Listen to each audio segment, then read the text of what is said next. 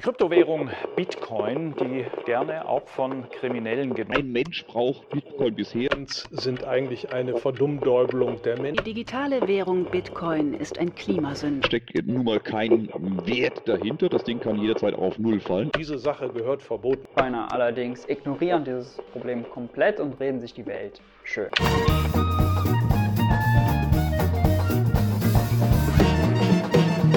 Hallo und herzlich willkommen bei Plebs Taverne Tech Tuesday. Heute wieder mit euren Techies Kit, Cercatrova. und Volker. moin moin, Jungs, alles gut Moin, bei moin. euch? Wieder am Moin. Start. So, heute zur zweiten Folge äh, über das Thema Mining. Aber bevor wir starten, hätte ich mal gerne die Blockzeit. Chaka. Obligatorische Blockzeit, auch beim Teil 2 natürlich. 720041. Bei dieser Blockzeit treffen wir uns heute. Teil 2 wurde bereits schon angekündigt. Ähm, sehr gutes Feedback, sehr großes Thema, deshalb auch das, das Teil 2, das wir jetzt da mit Volker anhängen können. Kit, möchtest du die, die erste Frage stellen? Ja, ja, ja, ja. Ja, bin ich, bin ich dabei. ähm, ja, also ich würde ja gerne erstmal ein bisschen so anknüpfen zur, zur letzten Folge. Wir hatten am, am, am Ende, so im, im letzten Teil der, der Folge, haben wir so über, ähm, über den Begriff Proof of Work äh, gesprochen. Da hatte der Volker mal kurz erklärt, ähm, was das bedeutet und also was das heißt. Haben wir ja, habe ich jetzt gelernt, das heißt Arbeitsnachweis. Und ähm, jetzt wäre meine, meine erste Frage eigentlich auch zu Proof of Work. Ähm, und zwar, ähm, warum ist denn Proof of Work überhaupt so wichtig für Bitcoin und für das Netzwerk? Hm. Ähm, gute Frage. Also, es ist ein komplexes Thema, habt ihr ja schon mitgekriegt.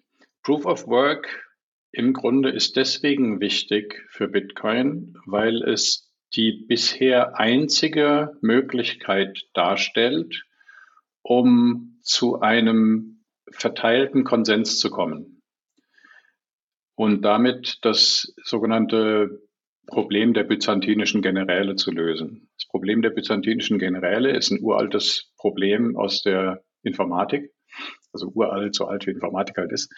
Ähm, da geht es darum, wie, also äh, um mal zu illustrieren, wo die, wo die Idee, wo, äh, wo dieses, diese Bezeichnung herkommt.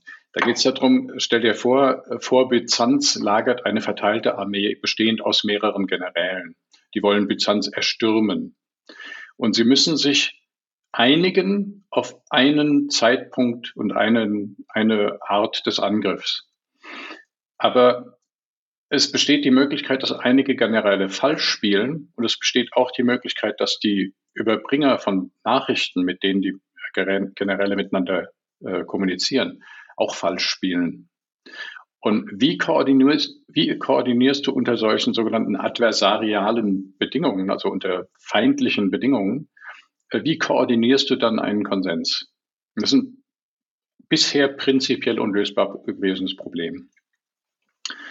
Ähm, es gibt natürlich verschiedene Ideen, wie man das machen kann. Also man könnte natürlich, man könnte ja einen zentralen Koordinator instanzieren, ja, man sagt, auf den einigen wir uns, aber der kann natürlich auch falsch spielen. Ne? Ähm, man kann irgendwelche, man könnte jetzt auf die Idee kommen, dass man irgendwelche Algorithmen erfindet äh, mit Checksummen über Informationen und so weiter, aber das scheitert alles äh, an verschiedenen äh, Problemen, die sich dann auftun, die wir, die wir jetzt nicht im Detail besprechen können. Aber letzten Endes ist dieses Problem ein Problem, was sich im Computernetzwerken, in Peer-to-Peer-Netzwerken eben wieder findet. Denn die Peers in deinem Netzwerk sind genau diese anderen Teilnehmer, auf die du dich nicht verlassen kannst. Jeder von denen kann dich täuschen. Und außerdem kann auch jeder von denen jederzeit abspringen. Es können neue dazukommen. Es können welche da sein, denen du eine Nachricht schickst, die aber nicht antworten, weil sie überfallen worden sind und tot oder weil sie halt den Strom verloren haben am Mhm. Computerfall. Und äh, diese, äh, dieses, äh, dieses Problem des verteilten Konsenses ist halt eigentlich, also galt als unlösbar. Und das Proof of Work Konzept wurde von dem Satoshi Nakamoto dann entwickelt als Lösung für dieses Problem. Und es ist bezeichnend, dass in der Anfangszeit von Bitcoin praktisch alle, die von dem System gehört haben, zunächst mal gesagt haben, ja, nee, geht nicht, weil das wäre, das würde ja heißen, dass es eine Lösung des synthetischen Generalsproblems. Also man hat es schnell zur Seite gewischt und hat gesagt, nee, kann nicht sein, weil das Problem ist ja unlösbar. Die Leute haben nicht gleich gemerkt, das Problem ist gerade gelöst worden. Okay. Ähm, was irgendwie ganz witzig ist, weil jetzt wieder Lösungen oder Lösungsvorschläge gemacht werden, wie Proof of Stake, die man eben vor 20 Jahren schon verworfen hat, weil sie nicht funktionieren. Und man sieht die halt jetzt wieder hochkommen und das, das Weiter reizt dann so ein bisschen zum Lächeln. Genau so. Die nächste Generation, die erst wieder lernen muss, warum das am Anfang nicht geklappt hat. Ähm, also Proof of Work, ähm, ich kann dazu mal eine Analogie versuchen, die, die ho hoffentlich nicht sehr früh scheitert. Also stell dir vor, du machst, also du hast ja ein verteiltes System mit einer unbekannten Anzahl Teilnehmern, weil es keine zentrale Registrierungsstelle gibt. Es gibt ein permissionless System, ein, ein äh, System ohne Vorbedingungen, ohne Beitrittshürden. Und das System wetteifert darum, wer die Transaktionen ordnen oder sortieren kann, in eine zeitliche Reihenfolge bringen kann, wie wir letztes Mal gesagt haben. Ähm, du kannst also nicht darauf zugreifen, dass es eine Liste von Teilnehmern gibt, die da eine Rolle spielen können, eine Liste von Minern. Selbst wenn du die hättest, könntest du dich nicht auf die Liste verlassen, weil die Miner jederzeit offline gehen können. Und du würdest Schwierigkeiten haben, neue dazuzunehmen und so weiter. Ähm, und diese Leute wetteifern darum, den Block anzuhängen. Und sie tun das, weil das profitabel ist mit aller Macht. Also sie investieren richtig viel Geld da rein, dieses Rennen zu gewinnen. Wer investiert noch viel Geld da rein, ein Rennen zu gewinnen? Autorennfahrer. Okay, Rennteams. Und das ist eine relativ gute Analogie. Wenn du Autorennen machst, dann geht es darum, da geht es nicht darum, Transaktionen zu sortieren, da geht es letzten Endes darum, ein Fahrzeug schneller zu machen, ein Fahrzeug zu verbessern. Und das machst du dadurch, dass du Änderungen am Fahrzeug vornimmst und dann die gleiche Strecke mit dem gleichen Fahrer und den gleichen Bedingungen fährst wie, wie vorher und guckst, ob sich die Zeit verbessert hat, ob du es schneller geschafft hast. Das ist jetzt völlig sinnlos, wenn du das machst und gleichzeitig den Leuten sagst, ihr dürft aber nicht schneller fahren als höchstens 100. Das, das geht nicht. Ja. Das Ganze, so ein, so ein Entwicklungssystem funktioniert ausschließlich unter der Prämisse, dass jeder vollständig am Limit fährt.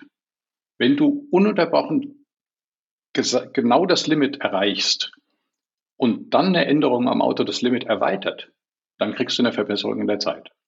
Okay? Das heißt, der, der, äh, der Clou an der Geschichte ist, du musst am Limit sein.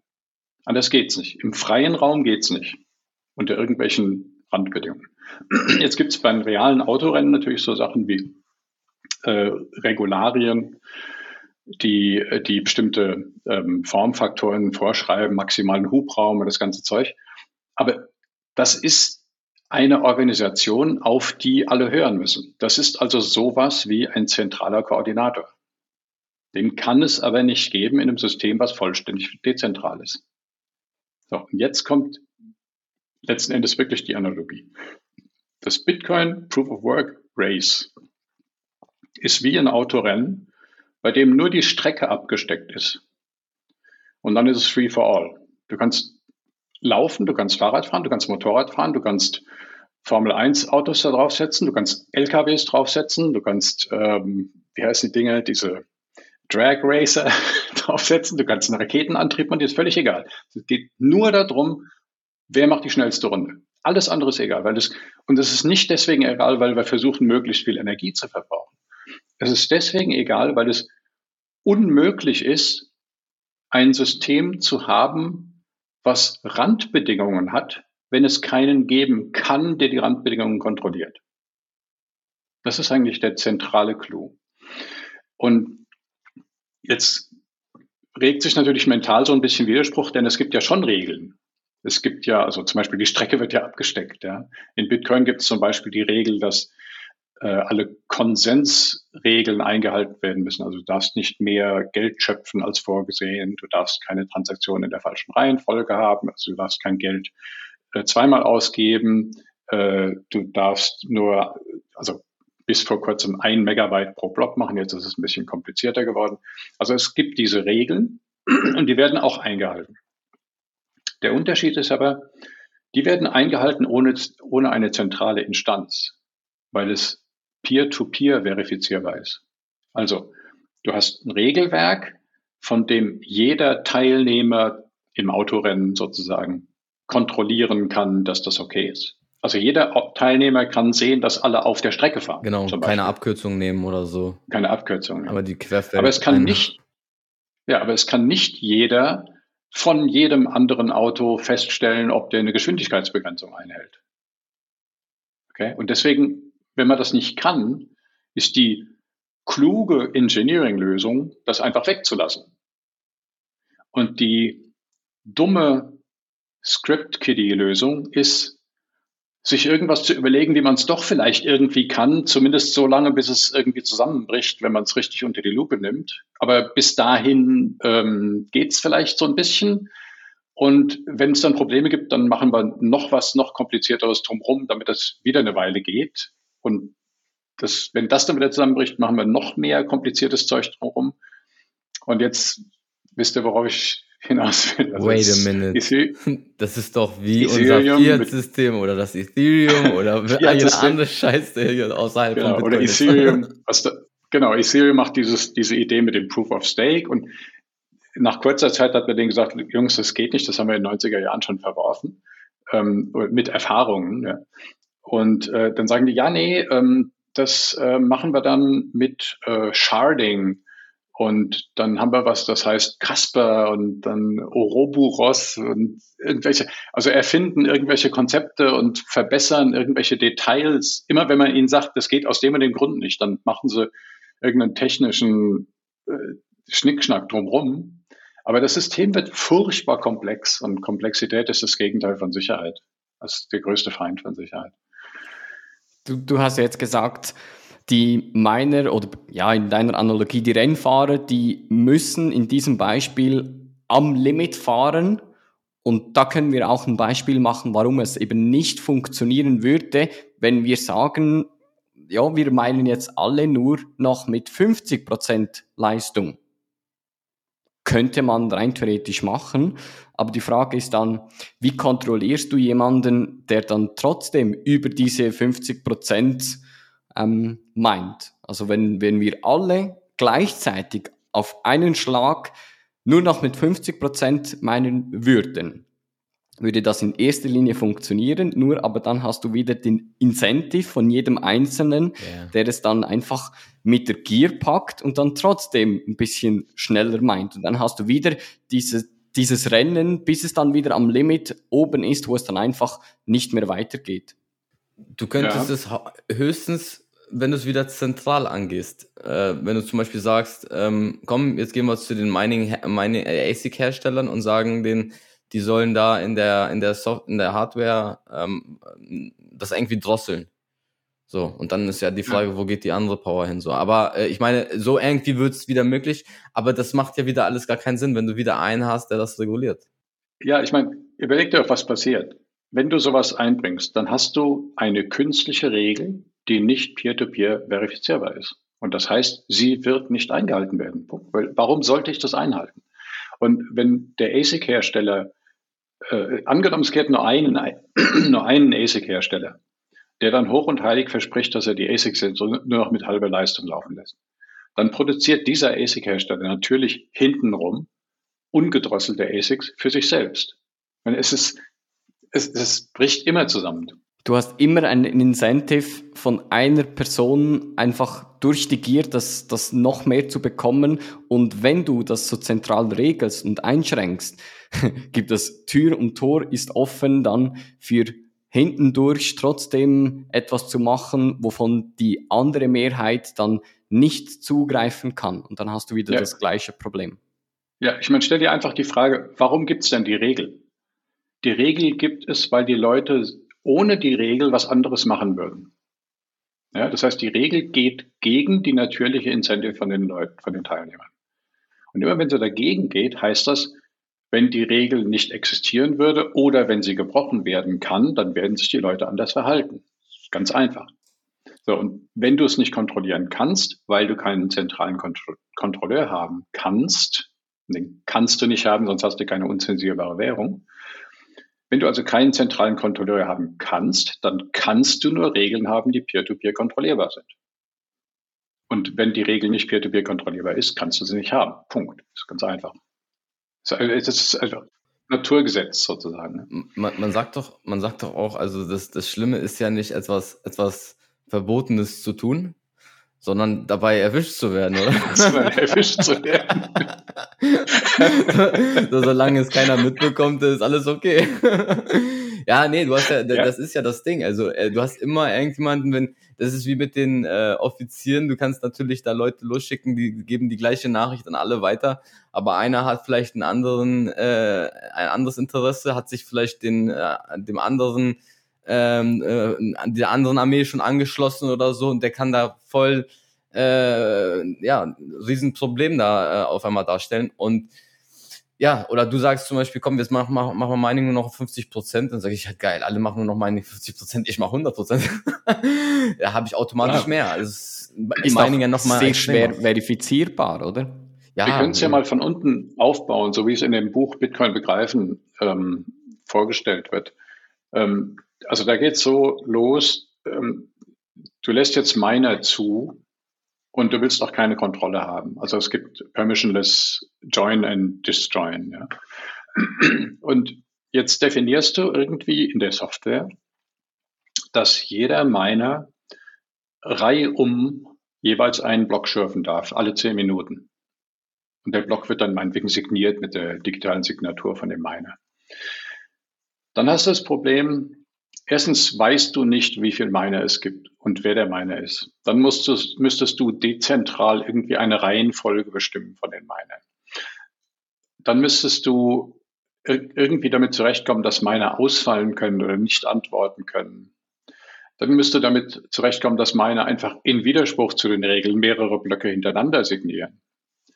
Wie, wie bestrafst du die dann dafür? Ja, das sind alles Probleme, die eine Software ja gelöst haben muss, bevor die, Soft bevor die Probleme auftreten.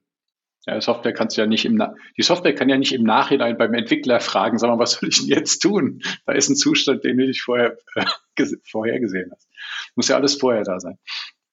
Und ähm, das Wichtigste ist, wie sorgst du denn eigentlich dafür, dass nicht einer hingeht und mietet sich 100 Instanzen auf AWS und gibt denen lauter verschiedene Namen und tut dann so, als wäre der 100 verschiedene Miner und sackt sich 100 Mal eine Block Reward ein. Wie machst du denn das? Wie verhinderst du das? Und dann stellst du schnell fest beim Nachdenken, kannst du es nicht verhindern. Es kann jeder immer so tun, als wäre er mehrere, weil du ja nicht eine, Identifizierung hast von den Menschen, weil du keine zentrale Registry hast. Ähm, ich würde da gerne mal ganz kurz einhaken. Ähm, da wären wir eigentlich schon so beim nächsten, nächst, bei, eigentlich schon bei meiner nächsten Frage. Du beantwortest die schon hier. Ähm, aber ich würde die gerne trotzdem mal hier kurz mit reinschmeißen. Und zwar, ähm, welche Alternative hätte man noch zu Proof of Work? Und da, da fängst du jetzt schon an. Also du, du, man kann eigentlich eigentlich alles schon ausschließen, oder? So wie ich das jetzt schon gerade raushöre. Also der, der, Jacker hatte vorhin das Proof of Stake auch angesprochen. Es gibt so ein paar andere, ähm, andere Systeme, aber im Prinzip, was du sagst, Volker, das, das, das kann man alles in die Tonne schmeißen, weil, weil, weil das wird nicht so funktionieren wie bei Bitcoin, wie bei Proof of Work. Das, das klappt einfach nicht. Ja, oder? Ja, das ist richtig, aber ähm, wenn wir das einfach so sagen, dann hören Leute den Podcast und hören dann, dass irgendwelche Leute sagen, das geht nicht, aber sie können nicht verifizieren, dass es so ist, weil sie Ohne nicht Argumente, verstehen, warum ja. das so ist. Und deswegen ist mir immer wichtig, dass man mit, mit einfacher Logik Leuten hilft zu verstehen, warum ein System so funktioniert und warum wir die und die Sachen sagen. Weil sie dann für sich selbst feststellen können, ob das halt Hand und Fuß hat. Und ich hoffe ja immer drauf, dass mal irgendjemand sagt, das stimmt nicht, weil, aber bisher hat es immer noch gestimmt. Diesen Typen suche ich auch schon die ganze Zeit. genau. Der muss noch geboren werden, wahrscheinlich. Also, wenn, ja, also nochmal, ich bin ganz offen, das, aber Nein. es ist einfach bisher nicht passiert. Ich, ich lerne gern dazu. Deshalb Aufruf an die Zuhörer, wenn da ein Typ ist, der, der das fundamental anders aufzeigen kann, meldet euch so schnell bei uns, dann können wir eine Podcast-Folge machen. Ja, ja, genau. Das können wir gerne mal. Der, ja, wir wollen ja, wir wollen ja auch diese validen, äh, diese valide Kritik wollen wir ja auch mal hören, oder? Also wir, wir, wir sitzen, ich glaube, Bitcoiner sind die, die am meisten so die, die, die Punkte suchen, wo könnte es, an, an was könnte es scheitern noch irgendwie. Also diesen, Bla diesen ja, Black Swan, den suchen wir ja selber irgendwo, ne? Und ja, klar, es gibt nichts Gefährlicheres als äh, nichts Gefährlicheres als sowas zu übersehen. Weil das System, wir haben wirklich eine Chance. Ja dieses verteilte Geld zu machen, was nicht unter staatlicher Kontrolle ist. Und wenn wir da irgendwas jetzt übersehen, weil wir begeistert sind und der Preis hochgeht oder so, um Himmels Willen, dann stehen wir in zehn Jahren wieder da, wo wir vorher standen und dann haben wir aber nicht mehr die Chance, sowas mit unbefleckter Empfängnis ja. äh, das, in die Welt zu setzen. Wo du das sagst, also ne, dieses Number Go Up, das einzige, die einzige Number, die wir, die abgehen sollte, ist einfach die Blockzeit. Also das ist das, die Blocke, genau. das ist wirklich das Allerwichtigste. Äh, mittlerweile Lightning Capacity, die geht, also das sind so, das sind so Numbers, auf die sollte man achten. So, wenn keine Blöcke mehr kommen, dann muss man sich Gedanken machen, weil ne, das ist, so, solange es neue Blöcke gibt, können wir alle ruhig schlafen. ja. Okay, also um nochmal, ähm, um jetzt das so vorzustellen, dass die Leute alle verstehen, warum das, äh, warum alles außer Proof of Work letzten Endes nicht funktioniert. Ähm, lass uns doch gerade so die, die wichtigsten Schritte durchgehen. Den naiven Ansatz, dass die Reihe umsignieren, haben wir gerade ausgeschlossen. Hauptsächlich deswegen, weil ähm, du kannst halt lügen. Ja, du kannst dir beliebig viele Instanzen machen und behaupten, du wärst nur einer oder behaupten, behaupten, jeder von den Instanzen wäre unabhängig und dann hast du sofort eine Zentralisierung und auch ein zentrales Geld abgreifen. Das geht also nicht. Dann hast du sowas wie ähm, Glückszahlen ziehen. Also das Protokoll sieht vor, dass, ähm, sagen wir mal, jeder Node aus äh, eine, jede Sekunde darf jeder Node eine Zufallszahl erzeugen. Und die Zufallszahl im Bereich von 1 bis einer Million. Und wenn du es schaffst, eine Zahl zwischen 1 und 50 zu erzeugen, dann hast du Glück gehabt und darfst den Block signieren. Ja? Super. Macht dann also jeder Node brav nur einmal pro Sekunde. Aber erstens hast du dann wieder das Problem, dass einer 1000 AWS-Instanzen ähm, instanzieren kann. Das ist eigentlich das Problem, an dem fast alle diese Ansätze scheitern. Und zweitens hast du noch das Problem, also wenn ich einen Node habe, dann programmiere ich den Source Code so um, dass ich zufälligerweise jedes Mal eine Zahl zwischen 1 und 50 werfe. Ja, das können die anderen nicht kontrollieren. Viel mehr Versuche pro Sekunde mache. Wer will ja, das kontrollieren? Ja, kannst du auch, aber es ist viel einfacher zu sagen, hey, ich habe schon wieder eine 7, jetzt habe ich eine 9, oh, geil, jetzt habe ich eine 2, das ist ja super. Komischerweise machen das natürlich auch alle anderen. Also wir haben wieder einen Fall, da ist eine Regel, die nicht peer-to-peer -peer verifizierbar ist. Und dann kannst du die Regel nicht machen. Punkt. Du musst das schlicht wegstreichen. Es geht nicht, wenn es nicht peer-to-peer -peer verifizierbar ist. Ähm, so, und dann ja, genau. Dann gibt's diese, jetzt können wir, kommen wir ernsthaft zu POS, also Proof of Stake, wenn ihr wollt, und diesen anderen ähm, Verfahren. Sehr gerne, ja. Also bei Proof of Stake, ähm, da wird die, der Energieverbrauch ersetzt naja, wird nicht ersetzt. Er soll ersetzt werden, ist ja noch nicht umgesetzt. Also Ethereum läuft immer noch. Der Ethereum hat 2015 versprochen, dass er innerhalb des nächsten halben Jahres auf Proof of Stake geht. Seitdem haben sie es, glaube ich, 18 Mal verschoben. Das, das wird wahrscheinlich auch nie kommen. Ähm, äh, bei Proof of Stake soll ähm, der Energieverbrauch, der durch Proof of Work äh, anfällt, ersetzt werden durch das aufs Spiel setzen von eigener Währung. Das heißt, äh, wenn du ein Proof of Stake Miner bist, dann schlägst du eine Transaktionsreihenfolge vor und sagst gleichzeitig, hm, ich habe irgendwie ein Prozent des Gesamtbestandes an dieser Währung und den hinterlege ich für den Fall, dass mir irgendjemand nachweist, dass ich einen Fehler gemacht hätte. Oder für den Fall, dass nicht meine Chain verlängert wird. Okay? Dann verliere ich diesen Einsatz. Und das in der Idee von den Ethereum-Leuten, das zwingt dann die Miner dazu, ehrlich zu sein. Das hat aber mehrere Probleme. Das einfache Problem ist, was schon eigentlich ein Ausschlusskriterium ist, ist, auch hier werden die Miner bezahlt. Die bekommen Gebühren und, und Ausschüttung von Neu, ähm, Neuwährung. Die werden aber bezahlt proportional zu dem, wie viel sie riskiert haben. Mit anderen Worten, die Leute, die viel Währung haben, haben danach noch mehr Währung und können beim nächsten Mal noch mehr staken. Ja, das heißt, das ist also eingebaute Beschleunigung der Schere zwischen Arm und Reich innerhalb der Währung. Ähm, das nächste Problem ist, es ist sehr leicht für die Besitzer von Staking, zum Beispiel Ethereum, äh, miteinander zu kolludieren, also sich abzusprechen, um eine alternative Chain zu machen, also um Transaktionen zu, zu zensieren oder sogar auch um Regeln zu brechen. Da müssen sich nur genügend zusammenfinden, damit, also sagen wir mal, du, du machst ein Konsortium, wo dann 60 Prozent der, des, des, äh, der Währung repräsentiert sind und änderst einfach Konsensregeln ab. Du sagst, oh, no, ich schütte mir jetzt mehr Geld aus oder ich. Gab es das nicht schon, ähm, Volker? Da, da, war doch, da war doch genau das, ist doch passiert. Also, Ja. das können wir doch auch hier sagen, oder nicht? ich. Ich glaube, ich, ich weiß zu wenig genau über die Details. Ich glaube, das war bei Binance, bei Binance. Die hatten, Ähm, ja, da waren mehrere im Spiel. Also, das war bei Binance, Ja. aber da, da, das lief über mit, mit drei, äh, in, mit drei Exchanges haben da irgendwie mitgemacht. Äh, Binance, ja, erzähl du mal. Ich, ich weiß da zu wenig drüber. Hobi, glaube ich, und den dritten weiß ich jetzt gar, gar nicht. Ähm, ist auch schon ein bisschen länger her. Und da haben die sich irgendwie zusammengetan. Ich glaube, oh, lass mich lügen, welches Netzwerk waren das? Ach, irgend so ein Proof of Stake, Proof of Delegated Stake oder keine Ahnung war das.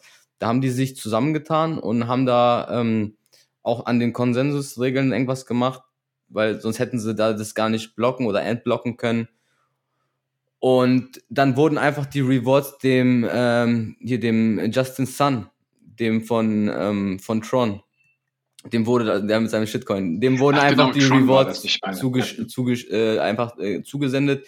Der hat die dann bekommen und danach wurde alles wieder so rückgängig gemacht. Da gab's ein, da gab's glaube ich auch einen Chain Split. Und ja, da, da redet aber keiner mehr von. Und alle kaufen irgendwie weiterhin Binance äh, ihre Shitcoins und ihre Bitcoins, keine Ahnung, keiner denkt da mehr dran.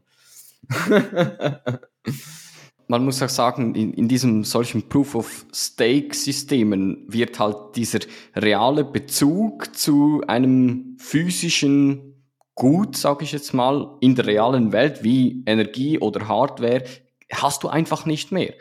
Und wenn du da in diesem, ich weiß nicht, Kit, magst du dich noch an dieses Meme erinnern, als wir da in einem Hotel waren, dann war da so ein, ein Schlauch, der von einem Wasserhahn rauskam Ja, klar. und gleich in sich selber wieder zurückging. Ja. Das, das ist Proof of Stake. Ja, das ist ein, ein System, also auch das Fiat-System läuft doch genau, genau gleich. Ich meine, du hast, du hast Leute, wenn die schon viel haben, dann kannst du halt auch zur Bank gehen und ähm, dir von diesem billigen Geld so viel geben lassen, wie du willst. Du bist also gleich an der Quelle und profitierst ähm, von deiner Stellung. Und alle hint nach dir, ja, die, die, die verlieren irgendwo. Ob das jetzt an, an Kaufkraft ist, weil sie das, äh, weil das Ersparen, die Ersparnisse nicht mehr so viel wert sind oder die, ne, indem die Preise steigen. Das, das, also, ne, das ist genau das Gleiche. Fiat-System ist auch so ein Proof of Stake und will man dann von, von, von dem einen Problem auf das gleiche Problem einfach nur mit einem anderen Namen äh, wechseln?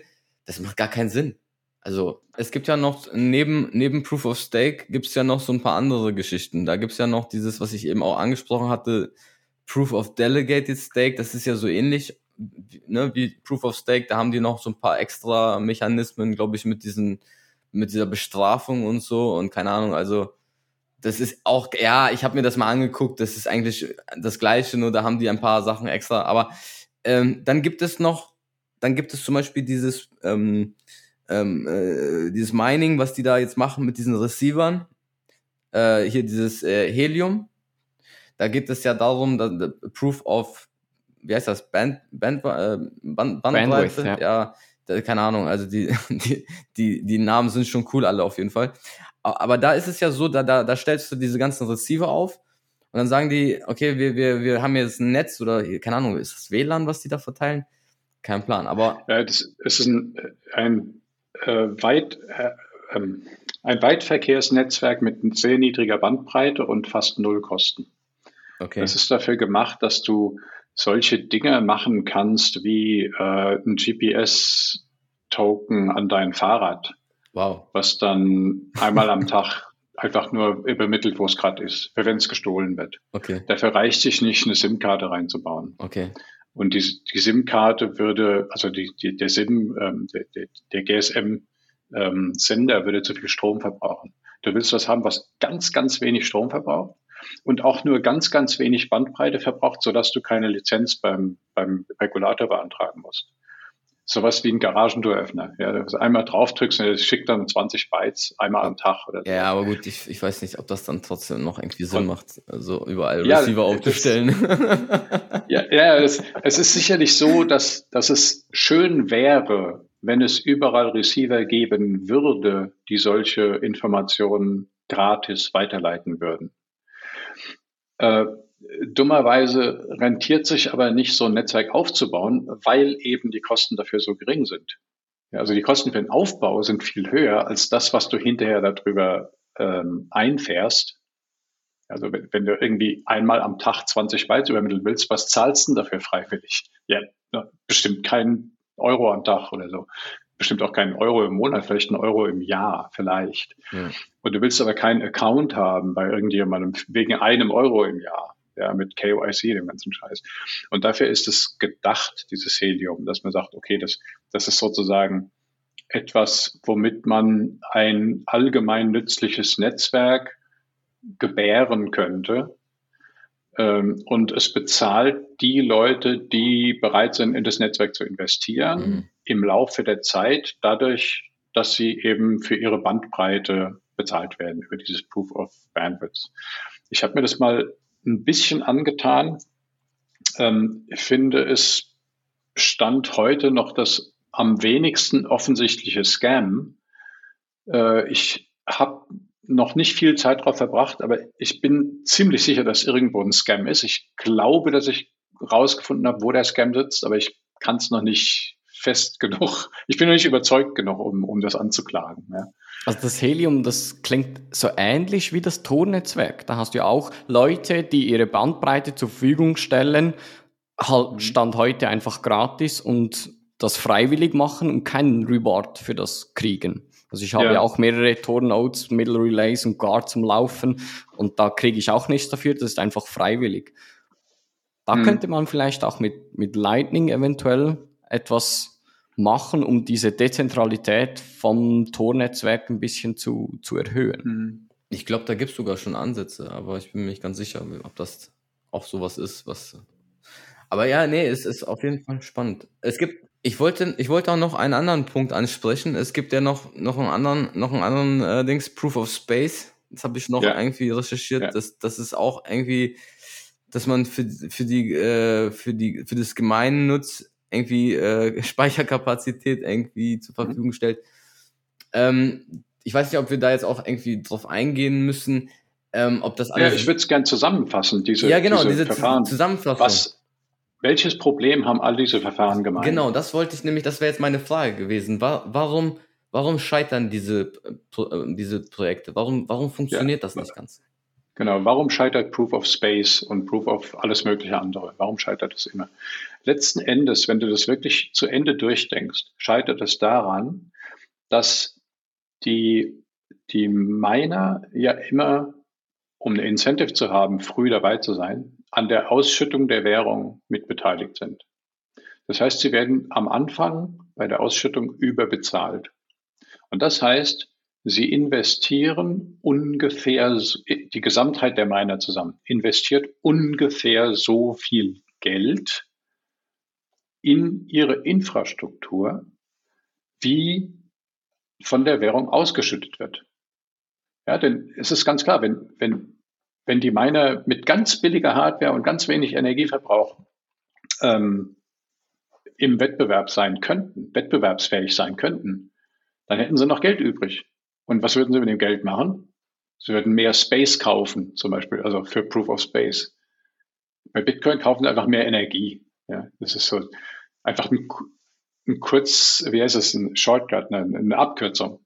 Ja, wenn du das in Proof of Stake machst und schüttest Geld an die Miner aus, damit sie mitmachen, dann kaufen die Space von dem Geld, was ausgeschüttet wird. Und dann gibt's halt Hunderttausende oder Millionen oder Abermillionen von Harddisks, die da rumrotieren oder von SSDs, die, die rumstehen und Strom schlucken.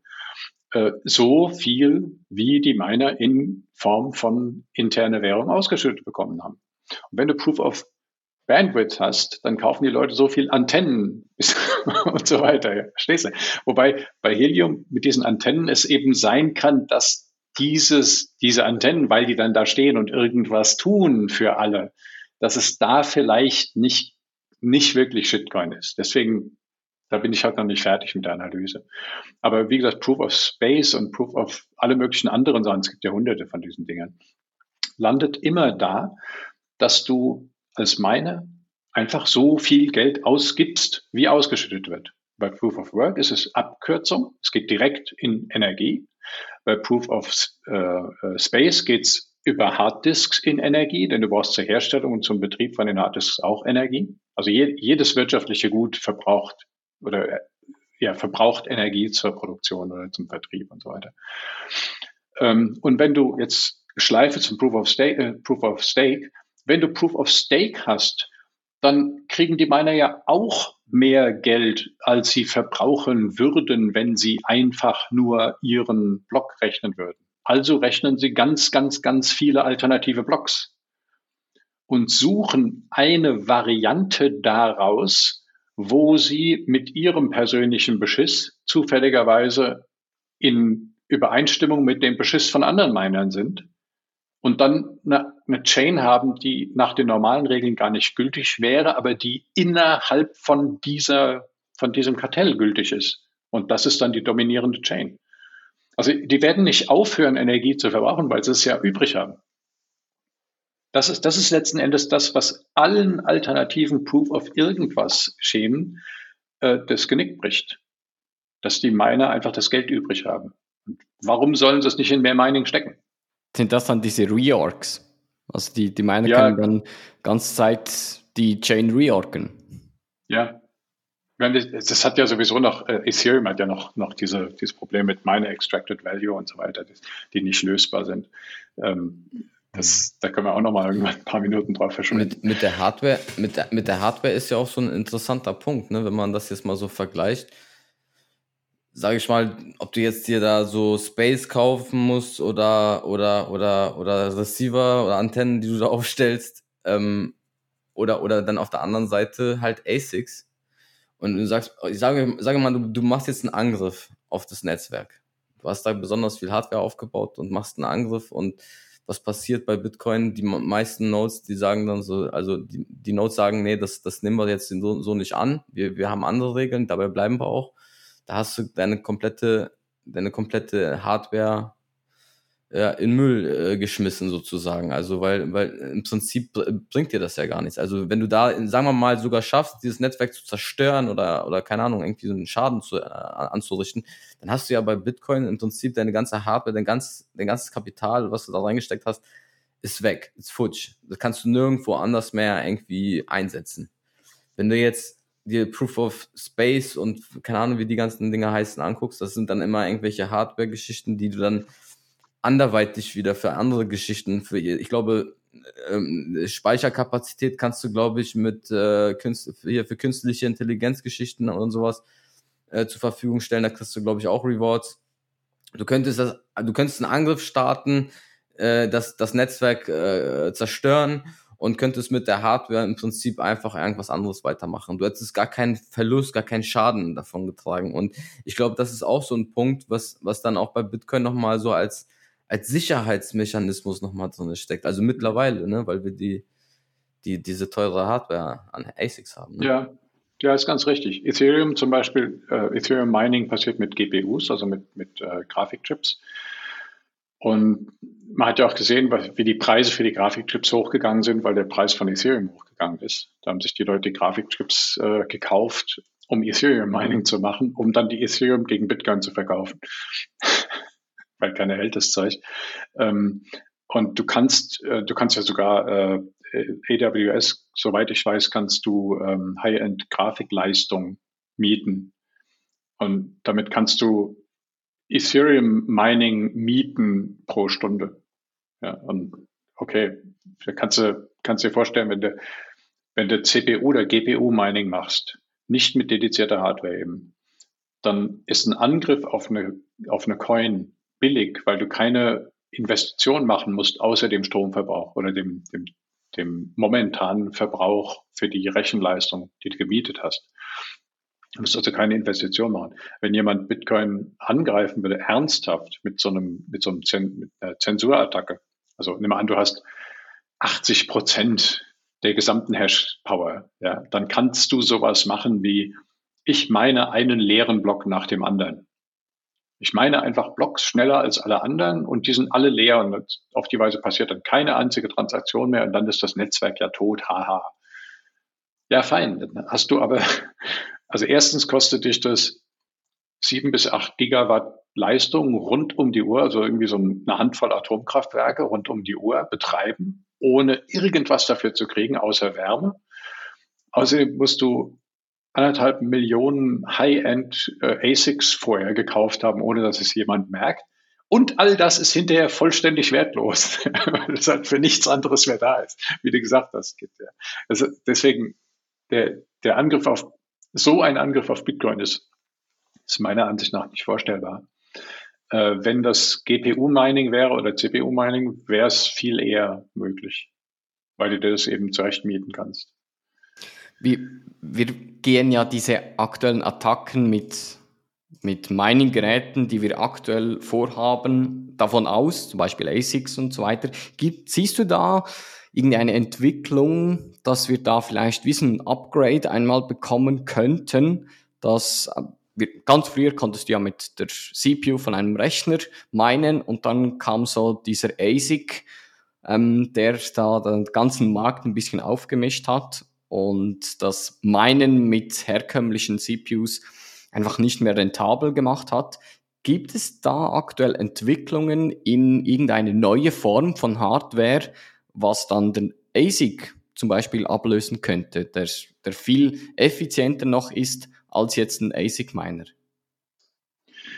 Äh, ist mir nicht bekannt. Also erstmal, wir hatten vier Stufen. Wir hatten erstmal CPU, dann hatten wir ähm, GPU-Mining. Das ist das, wo der, wo der Laszlo seine 10.000 Bitcoin für die Pizza äh, bekommen hat. Das war der erste GPU-Miner. Deswegen hatte der so viel, dass er dann. Der mit deinem Gaming, mit deinem Gaming-PC, die er meint, ne? Genau. Wahrscheinlich im Studentenwohnheim Strom umsonst. Keine Ahnung. Frag ihn mal, die gibt's ja noch.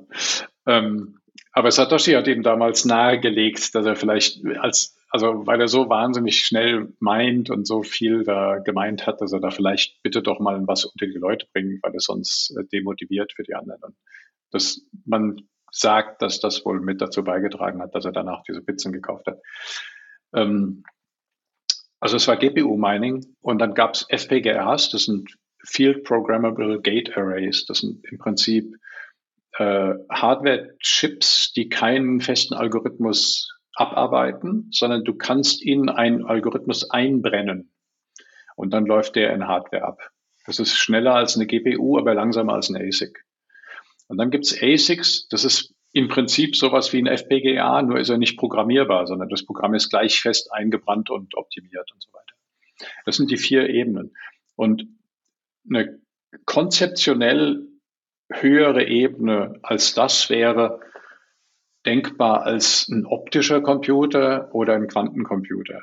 Über Quantencomputer haben wir schon gesprochen, wird nicht passieren.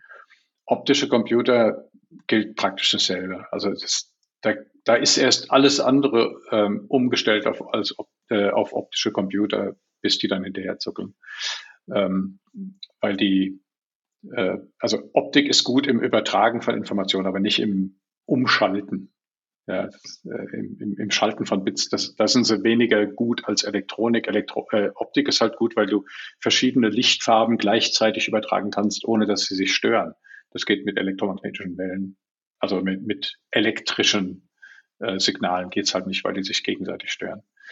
Ähm, was da kommt, ist, äh, dass die ASICs den ganz normalen Weg von allen Chips gehen, nämlich dass sie auf immer höherwertigen sogenannten Nodes äh, produziert werden, also auf, auf immer kleineren Strukturen aufgebaut werden. Die ersten waren wahrscheinlich Größenordnung 100 bis 200, 100 bis 150 oder was Nanometer Strukturen. Ähm, ein iPhone 13 hat, glaube ich, eine CPU mit 5 Nanometern. Die modernsten GPUs äh, sind so im Bereich 12 Nanometer, geht teilweise runter bis auf 7 bei den ganz, ganz modernen. Und die ASICs, die modernsten ASICs sind, glaube ich, auch im Bereich 12 bis 15 Nanometer. Das heißt, die können in der Strukturbreite noch kleiner werden. Damit werden sie natürlich schneller und verbrauchen weniger Strom. Ähm, aber das ist kein Quantenstrom, kein Quantensprung mehr. Das wird einfach inkrementell schneller. Ähm, die haben, es gibt jetzt so ein paar äh, äh, Neuerungen oder ein paar Entwicklungen in dem Bereich. Also Intel hat gesagt, dass sie äh, Mining-Chips oder hat angedeutet, dass sie Mining-Chips herstellen werden. Blockstream hat einen israelischen Hersteller von, ähm, von Mining Rigs gekauft, namens Bondulis. Und Blockstream will einen eigenen ASIC bauen und darauf aufbauen, so einen Einhöheneinheit 19 Zoll Miner. Weil die bisherigen Miner sind so Schuhkartons und sehr umständlich, passen nicht richtig in 19 Zoll Racks rein und so weiter. Die stehen immer irgendwo auf dem Regal. Und wenn man das, also Spondulis hat halt diesen Formfaktor, eine Höheneinheit, 19 Zoll Einschub und dann kann man das im Rechenzentrum schön rausrollen. Und das will Blockstream professionalisieren. Äh, ist sogar in diesem, im Laufe dieses Jahres sollen die rauskommen. Aber das sind, wie gesagt, das sind Sachen, die haben dann halt irgendwas zwischen 100 und 300 Terahertz oder so. Das werden sicherlich nicht plötzlich Petahertz werden.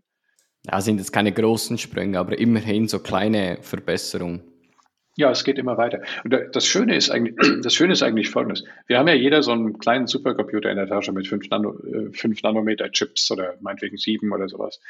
Ähm, aber die ASIC-Miner sind noch gröber und damit teurer und unwirtschaftlicher. Äh, wenn du ein paar Jahre vorausschaust, wird es so sein, dass ein Bitcoin ASIC nicht mehr viel kostet. Dann hast du die, die Investitionskosten, die Capital Expenditure für Mining geht dann drastisch runter, weil eben die Chips selber billig werden, weil die am Limit sind von dem, was geht. Und dann sind sie, da gibt es entsprechend viel Konkurrenzkampf. Und ja, ich meine, also alles tendiert dazu, dass es an der Spitze der Technologie ist. Und da ist es am, am effizientesten dann. Ähm, dann hast du Chips, die sind dann relativ klein und relativ kühl und relativ billig. Und dann kannst du überall da dir einfach einen Bitcoin-Chip hinhängen, wo du Energie zu viel hast. Also ich habe zum Beispiel so eine Photovoltaikanlage auf dem Dach und ja, da kann ich da kriege ich irgendwie sieben Cent die Kilowattstunde, wenn die Sonne scheint und, und ich das, den Strom nicht abnehme. Wenn Bitcoin Mining entsprechend äh, profitabel ist, dann hänge ich da einen Chip dran. Der Chip produziert mir dann 12 oder 13 Cent pro Kilowattstunde in Bitcoin. Also ja blöd, wenn ich das ins Stromnetz reinstopfen würde. Und das Stromnetz freut sich, dass der Folger nicht mehr Sonnenenergie reinpumpt, weil die Stromnetz kriegt von so vielen Leuten Sonnenenergie, wenn die Sonne scheint, dass die zusammenbrechen. Also das, das wird dann sehr schön. Ja, also, also sagst du, sagst du, es wird einfach effizienter.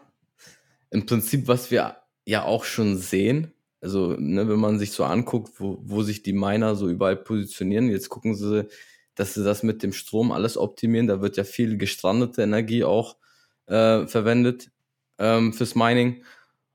Und meinst du nicht, wenn man da, also wenn du sagst, die, die Geräte, Mining wird irgendwo, die Mining-Geräte werden günstiger, aber die Miner haben halt das Incentive, immer so am Limit zu arbeiten, dass das, dass das Kapital trotzdem wieder irgendwo äh, auch wieder da in der, in der Infrastruktur oder in neuen Mining-Geräten landet, ähm, um halt wieder eff eff äh, effektiver da Mining zu betreiben. Und, ja, du hast gut zugehört vorhin. Wie bitte? Du hast gut zugehört vorhin. Ja, also ich, ich denke mal, ne, wenn, wenn ich jetzt Miner bin und irgendwie ähm, die, die Geräte werden günstiger, dann, dann kaufe ich und, und, und die werden auch nochmal im Verbrauch günstiger. Das heißt ja, ich könnte mir ja wieder mehr hinstellen. So, ja, und, völlig richtig. und das, und das, das wird, das wird ja dann auch passieren, denke ich mal, wenn wir, wenn wir halt diesen Incentive haben, dass, dass immer komplett auf, am Limit äh, alles, alles passieren muss. Ähm, dann, dann, was passiert dann? Dann, dann steigt ja die Hashrate. Ja. Und Numbers go up. Numbers go up. Das ist wieder auch wieder so eine, ja. eine, eine Nummer, die wir auch im Auge behalten. Number, warum, warum ist diese Hashrate so wichtig? Warum ist das so ein, so ein, so ein Punkt, wo wir auch immer darauf achten, dass da gerade auch mit dem China-Ban und so, mit dem Mining aus China raus, raus, rausgekickt und so, da haben wir ja alle drauf geachtet und so. Warum ist das jetzt so wichtig? Das würde ich gerne mal von euch hören. Äh, die Hashrate ist wichtig, weil sie die Sicherung, des, die Sicherheit des Netzwerks garantiert. Je mehr Hashrate oder je höher die Hashrate ist, desto mehr, wenn du diese, diese 51%-Attacke als Referenz nimmst, ähm, um irgendwelche Double Spends zu machen, ja, dann brauchst du ja 51% von der Hashrate. Wenn die Hashrate jetzt bei 200 Exahashes ist, so im Moment sind wir ungefähr da, dann brauchst du also über 100 Exahashes pro Sekunde, um eine, eine Chance zu haben, eine alternative Kette auszurechnen. Und das ist, wie wir schon mal besprochen haben, du brauchst jetzt für ungefähr eine Million von diesen Chips und ungefähr drei Kernkraftwerke. Also vergiss es, das ist eine Investition, die kannst du nicht machen. Ähm, das könntest du aber tun bei einer Chain wie Bitcoin SV, BSV, da ist es verschiedentlich passiert, weil die Hashrate so niedrig ist, das kostet gerade mal 500 Euro, um eine Stunde BSV zu rechnen. Ja, das, also nicht zitieren mit dem Wert, ich weiß es nicht genau, aber es ist billig. Ja, das machen bestimmt auch einige Bitcoiner, einfach nur, um da die Leute zu ärgern. Um die zu ärgern. Ein BSV ist inzwischen eingestellt, glaube ich. Äh, die ist, die ist glaube ich, ganz tot jetzt, die Chain. Ähm, auf jeden Fall wird so nirgendwo mehr gehandelt. Ähm, aber es gibt ja noch einen ganzen Haufen von diesen anderen kleinen äh, Chains. Und die kannst du in aller Regel angreifen mit so 50 oder 70 oder 80 Prozent der Hashrate. Einfach kaufen für ein, zwei Stunden. Da kannst du mit denen machen, was du willst. Dann reagieren natürlich die Exchanges, äh, sobald sowas vorkommt und sagen, okay, äh, wenn du da irgendwie die Blabla-Chain benutzt und willst Geld, willst Blabla-Chain-Tokens verkaufen, dann kriegst du dein Geld aber erst nach drei Tagen. So, weil das ja, also du holst da irgendwie 10.000 Euro runter, aber es kostet ja nur 5.000 Euro, um drei Tage Chain nachzurechnen. Ja? also warten wir lieber eine Woche. Ja? So, ähm, das passiert eben bei, bei einer hohen Hashrate nicht.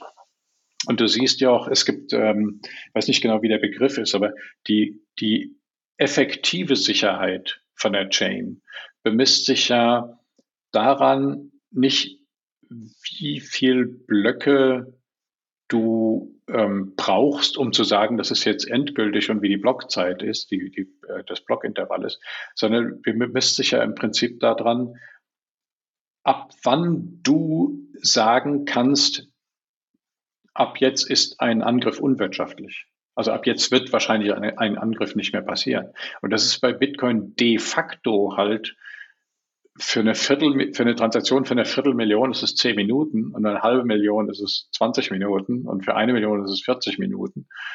Und so hohe Beträge kommen so gut wie nicht vor oder kommen sehr selten vor, sagen wir mal. Und wenn du das bei Ethereum zum Beispiel zweitgrößte äh, ähm, Währung anschaust, da bist du eben für eine Security von für 250.000 bist du wahrscheinlich bei einem halben Tag. Weil die Hashrate so viel niedriger ist und es entsprechend relativ günstig ist, es eine alternative Kette auszurechnen.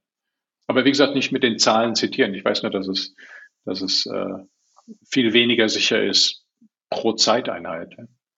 Ja, und da hast du bei all diesen Währungen, die den gleichen Mining-Algorithmus haben wie Bitcoin, das Problem. Bitcoin SV, Bitcoin Cash und so weiter, weil da es für einen Miner, der in Bitcoin zwar einen kleinen Anteil an der globalen Hashrate hat, kann er mit sehr einfachen und schnellen Mitteln seine Mining Power in eine andere Chain wie BSV oder Bitcoin Cash zeigen und hat da dann nicht mehr einen kleinen Anteil vom gesamten Hashrate, von, sondern ein sehr großer auf einmal. Und da hat er dann das Sagen. Das ist ja genau das, was bei Bitcoin SV passiert ist in den letzten Monaten, glaube ich, da, als da diverse Chain Splits passiert sind und ähm, jemand dann die ganze Zeit einfach ähm, Blöcke gemeint hat und irgendwelchen Quatsch da rein gemeint hat und weil er die größte Mining Hashrate hatte, hatte er das Sagen da und konnte alle anderen Miner einfach outperformen. Und da kam dann der zentrale ins ähm, zentrale Input und zwar der äh, Proof of Tweet, wo dann gesagt wurde, welcher, welcher aktuelle Block noch der gültige ist. Und das ganz Geile okay. war, sie hatten da zuerst einen, einen falschen Block-Hash getweetet, und zwar der letzte, wo wirklich noch ein Konsensus war. Und für einige Minuten war da die, dieser falsche Block da raus. Ja, man sollte als Mining, als Miner und als Node-Betreiber diesen Block als invalid erklären. Und dann ging es los. dann hattest du vier verschiedene Chainsplits und dann gute Nacht. Das ist wie bei, das ist wie bei Ethereum, wenn der Vitalik dann in der, in der E-Mail-Gruppe schreibt, äh, guys, please stop trading. Ja, genau. Ja, das ist das dann auch so, ähm, das muss dann koordiniert. Ich verstehe sowieso irgendwie nicht, wie bei, bei, wie bei so Netzwerken, wo es irgendwie nur vier, fünf Nodes gibt, die dann irgendwo auch alle so an einem zentralen Punkt stehen, wie es da irgendwelche Probleme geben kann mit Updates oder so, weil, also das, ja, wenn dezentral zu koordinieren ist schwierig, aber zentral, also ich bitte euch, und das, das klappt dann auch wieder nicht so. ja, und also ja, man, man hatte, man hat, ich, was ich noch kurz noch sagen wollte zu diesen, zu diesen Angriffspunkten zum Beispiel auch. Ähm, Gerade bei, wenn man Miner ist, will man dann wirklich, wenn man sich so Hardware kauft, ähm, ne, wir haben darüber gesprochen, die ASICs sind jetzt nicht günstig und das ganze Strom und alles, wenn man das wirklich sich vornimmt, da so Geld zu investieren, will man dann wirklich in ein Netzwerk gehen, wo es dann, wo dann die Gefahr ist, dass einer, der noch mehr Leistung hat als man selber, auch wenn man der Größte ist, vielleicht jetzt gerade, aber es ist ja nicht unmöglich noch, dass einer kommt, der noch größer ist als man selber, der dann das Netzwerk angreift, vielleicht sogar so, so, so, so, so, so schwer beschädigt und zerstört und keine Ahnung, oder da so, so ein Konsensusregeln ändert zu seinen Gunsten und mich dann sozusagen eigentlich ja pleite macht, weil ähm, ja der Preis von diesem Coin fällt und dadurch meine meine meine Hardware ähm, äh, den Wert verliert und allen Pipapo, dann da gehe ich doch, dann will ich doch da gar nicht erst rein. Also dann gehe ich doch lieber auch ne, wie bei Bitcoin, da wo die höchste Hashrate ist, wo man sagen kann, okay, hier ist es seriös, weil von heute auf morgen werden nicht auf einmal die Miner alle einpacken oder alle auf einmal zusammenarbeiten und und versuchen ähm, hier zu betrügen. So und und ja und das ist das ist ja auch das ist ja auch so für jeden, ähm, der irgendwelche Coins ähm, kauft oder so. Also wenn man jetzt irgendwie sich äh, sagt, okay, ich möchte jetzt irgendwelche Shitcoins kaufen, da muss man sich halt auch überlegen, will man irgendeinen Shitcoin kaufen, wo dann auf einmal irgendwas passiert, irgend so ein Angriff passiert und dann ähm, die Coins irgendwie an der Börse von diesen äh, Leuten gedumpt werden oder, oder auch vielleicht sogar intern, man kann es ja nicht überprüfen, das könnten ja auch die Entwickler selber sein, die so eine Hintertür gelassen haben. Und, und will man dann wirklich da sein, sein, sein Geld drin haben? Das ist so, da muss man sich halt, diese Frage muss, muss man sich halt immer stellen. Und, und da, hast, da, da ist man halt auch, ne, wenn man sich die ganzen, ja, diese ganzen Numbers anguckt, ne, die wir uns gerade jetzt also äh, hier erwähnt haben, da, da ist man auch bei, bei Bitcoin auf der sicheren Seite. Das ist so meine Meinung dazu. Ja, das macht definitiv Sinn, ja. Ich weiß nicht, Kit, wollen wir langsam zum, zum Schluss kommen? Ja, weil, weil hier der, der, Volker wollte, der Volker wollte doch noch was zu Proof of Stake noch was sagen. Genau, so eine abschließ abschließende Einschätzung ja, zu, genau. zu Proof of Stake. Ein Fazit.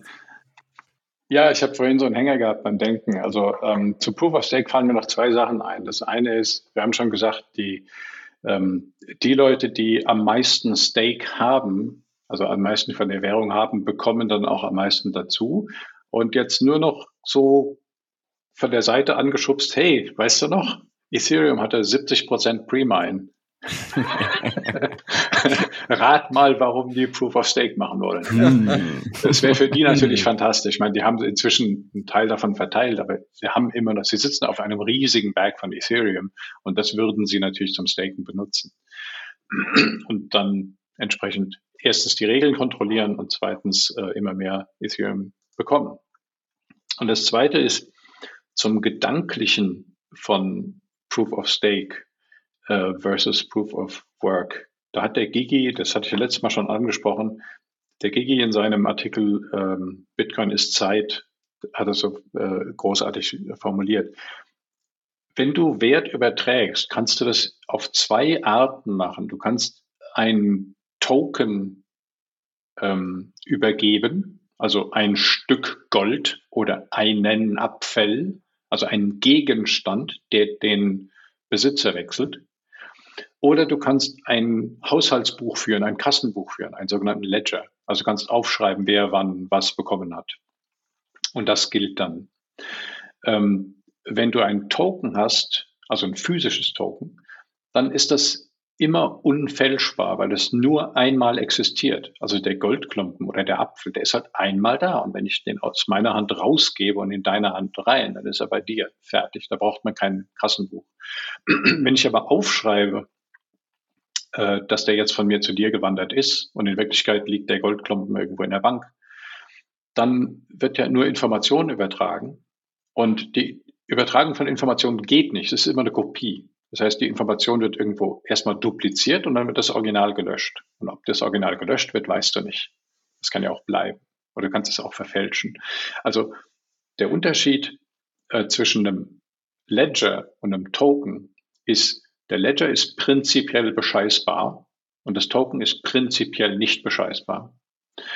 Und Proof of Work schafft diese einmalige, äh, dieses einmalige Konzept dass es das Token Energie überträgt aus der physischen Welt in die digitale Welt, indem es es das Token in der physischen Welt, also die Energie in der physischen Welt nachweislich verbrennt.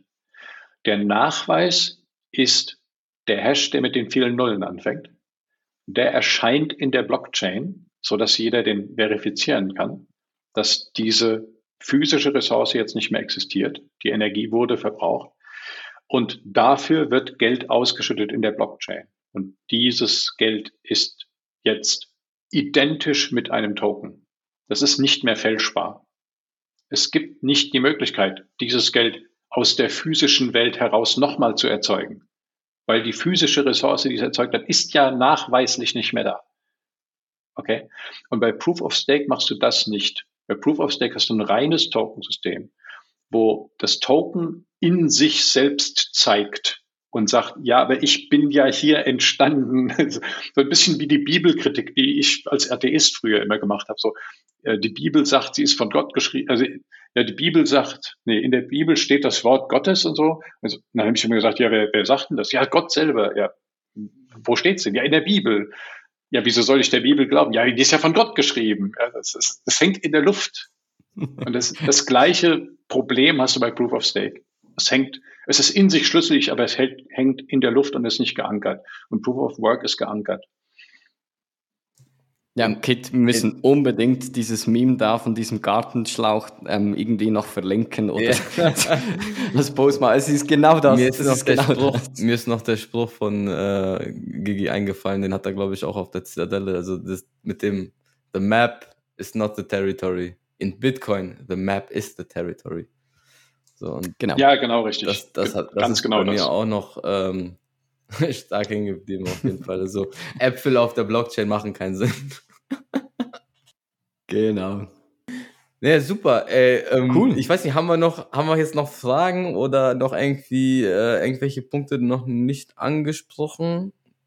Ich sehe gerade, wir sind schon wieder. Ich glaube, wir wollten sowas machen wie ein wöchentliches AMA. Genau. Oder ein regelmäßiges AMA. Richtig. Ja, äh, komm, äh, erzähl mal. Komm. Was wollen wir da machen? Ah, ich, Äh, wir haben das nur vorhin mal, mal lose angesprochen, ähm, dass man nicht, äh, dass man ein Format dazu macht, wo nicht ihr die Fragen stellt, sondern einfach die Teilnehmer des, die Zuhörer des Podcasts. Also wenn Podcast-Zuhörer, wenn ihr Fragen habt oder Rückfragen oder Kritik, dann schreibt die uns, besser gesagt Jacker und Kit. Ja, oder Und, auf, ähm, dem, auf dem Twitter-Channel, äh, hier auf dem Twitter-Kanal von Plebs Taverne. Nicht, Ja. wir haben ja alle, wir haben ja Genau. alle, alle Profile immer verlinkt in den, in den Show Notes. Ist eigentlich im Prinzip egal. Wir sammeln die dann irgendwie, äh, ähm, picken dann, dann die Fragen da. Ich, ich denke mal, wir werden bestimmt auch irgendwelche, äh, irgendwelche Scherzfragen bekommen, aber die seriösen Fragen, die versuchen wir dann so peu à peu alle mal dran zu nehmen, wie die Zeit es dann auch zulässt in so einer Folge. Ich weiß ja nicht, wie, wie, wie viele Fragen da mal kommen. Ähm, aber das ist, Ja. das war, das war der, das war die Idee vom Volker. Ähm, der hat sich da auch, ähm, ähm, hat gesagt, ja, er, er- er möchte da auch mitmachen und seine, seine Zeit äh, auch hier mit einbringen. Ähm, Finde ich sehr, sehr stark. Also vielen Dank, Volker, auch von, äh, von meiner Seite schon mal vorab, dass du dich da bereit erklärst. Ähm, ich, ich persönlich lerne auch in diesen. Gesprächen so viel und mich interessieren wirklich auch mal Fragen, die, die man selber gar nicht hat. Vielleicht fallen ja auch selber dann mal so ein paar neue Argumente auch mal ein. So ich, ich habe immer viel gelernt. Ähm, in den, in den äh, Clubhouse-Talks habe ich immer sehr viel gelernt, weil man einfach da so mit mehreren, aus mehreren Blickwinkeln das irgendwie betrachtet und, und die Meinungen hört. Und dann kann man seine Argumente auch noch so ein bisschen besser formulieren und ja. Ey, das, das, das, das ist eine super Idee und ja, alle Fragen an uns äh, schicken und äh, wir beantworten das dann hier, beziehungsweise der Volker. Ähm, der, der beantwortet wahrscheinlich die meisten Fragen. Wir helfen ihnen so ein bisschen nebenbei. Und ähm, das machen wir dann vielleicht so einmal die Woche oder keine Ahnung, schauen wir mal wieder, wie viele Fragen da kommen. Ne? Ja, schauen wir mal, genau, Klingt wie, sehr die, gut, wie die ja. Bandbreite ist für die Fragen. Genau. Vielleicht Hashtag AMA oder so. Ja, genau, einfach, ja, Genau. einfach mal, äh, ich, auch unter, wenn wir so, so Fragen sehen unter irgendwelchen Kommentaren, also unter den Tweets zum Beispiel, manchmal kommen da ja auch so, so werden irgendwelche Sachen angesprochen in den Kommentaren, manchmal so gehen ja auch Diskussionen mal los, die versuchen wir dann auch mal aufzugreifen und mal vielleicht hier einfach mal anzusprechen, dann, ja, bei dem einen oder anderen vielleicht auch, ähm, ja, wieder so ein paar helle, helle Stellen zu füllen. Und schon nur als Anregung für neue Podcast-Inhalte. Wenn da Fragen kommen und wir sehen, sehr viele Fragen sind ähnlich oder gleich über das gleiche Thema, da können wir darüber eine einzelne Podcast-Folge machen, von dem her nur zu. Wenn ihr gerade jetzt schon am Podcast-App am Verlassen seid und bereits eine Frage macht, könnt ihr auch da noch Podcast bewerten, gleich auf Apple Podcast, Spotify. Fünf Sterne, wenn es euch gefällt. Und in der Show Notes haben wir auch noch einen Link zu Plebs Donation. Da könnt ihr da auf unserer eigenen BTC Pay Server via Lightning einige Satoshis da lassen. genau, weil die sind jetzt gerade günstig. Also, Die sind sehr günstig, ja. Im Sale, im Sale, also mu- muss man zuschlagen. Nee, super, alles klar. Also ich von meiner Seite wär's das auch schon. Ähm, vielen Dank, ihr beiden, wieder für eure Zeit. War ein super geiler Talk. Ich habe wieder auch wieder einiges wieder dazu gelernt und äh, hat Spaß gemacht. Vielen Dank. Danke euch. Danke auch. Tschüss zusammen. Tschüss. Ciao, ciao.